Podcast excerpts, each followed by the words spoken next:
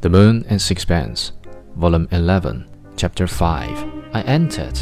It was a very small room, overcrowded with furniture of the style which the French known as Louis Philippe.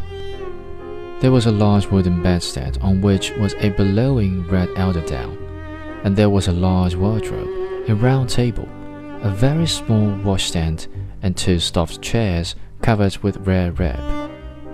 Everything was dirty and shabby.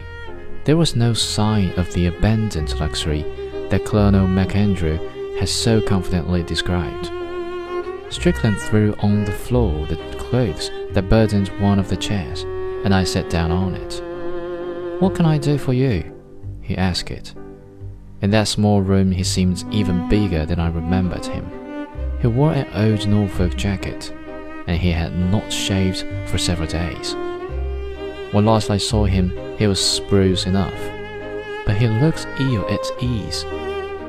Now untidy and ill-kempt, he looks perfectly at home. I did not know how he would take the remark I had prepared.